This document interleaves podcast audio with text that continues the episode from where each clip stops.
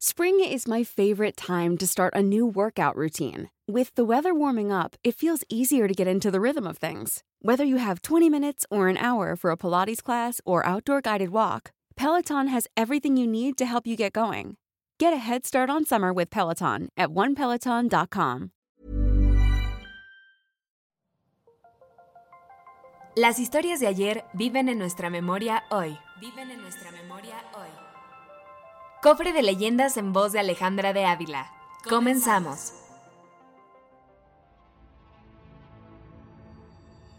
La leyenda del rastrillo.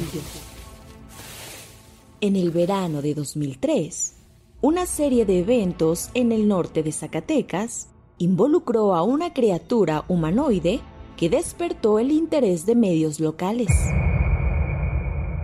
Muy poca información quedó intacta, pues la mayoría de los registros fueron destruidos. Varios testigos contaron la historia sobre este extraño ser, lo que generó desde una normal curiosidad e inquietud hasta desconcertantes niveles de terror y traumatismo. A pesar de que las versiones publicadas ya no existen, las memorias quedan aún presentes, pues muchos de los involucrados siguen buscando respuestas a lo ocurrido.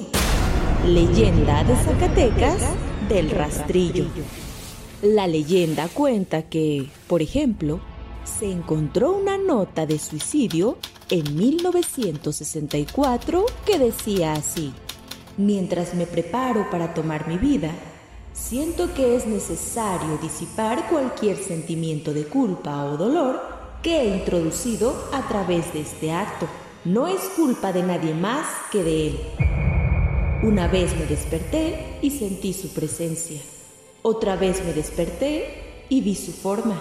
Otra vez me desperté y escuché su voz y me miró a los ojos. No puedo dormir sin miedo de lo que podría pasar cuando abra los ojos. No puedo despertar jamás. Adiós. Hay muchas notas de este tipo. Lo curioso es que todos hablan acerca de una criatura extraña, pero nadie la describe con claridad, por lo que muchos piensan que, en realidad, nunca existió tal ser. Pero esto no puede ser así, porque los abuelos aseguran que, en sus tiempos, esta terrible criatura sí aparecía hasta en los periódicos, pero, al parecer, el gobierno se encargó de desaparecer todas, las evidencias. Un señor de la comunidad dijo, hace mucho tiempo, unos hombres vinieron a preguntar. Cuando les dijimos lo que estaba sucediendo, se asombraron y dijeron, es él. Luego nos dieron unas pastillas, supuestamente para evitar un terrible contagio de aquella criatura. Y casi todos se la tomaron. Yo no lo hice, y mire usted, soy de los pocos que recuerdan a esos intrusos. Les borraron la memoria a mis amigos y a mi familia. Por desgracia, al día siguiente de hacer esta declaración, el, anciano, murió. murió. Por lo que ya nadie nunca sabrá qué pasó en realidad, ni sabremos cómo fue que un hombre, en perfecto estado de salud, muriera de un, día, para, otro.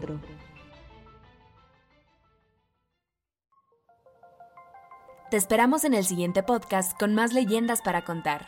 Escucha un episodio nuevo cada martes en Spotify, Apple Podcast, Google Podcast, Acast, Deezer y Amazon Music. ¿Tienes alguna sugerencia de leyenda que deberíamos investigar? Te dejamos en la descripción de este episodio un link para que nos la cuentes o mándanos un email a podcast.om.com.mx. Esto fue una producción de El Sol de Zacatecas para Organización Editorial Mexicana.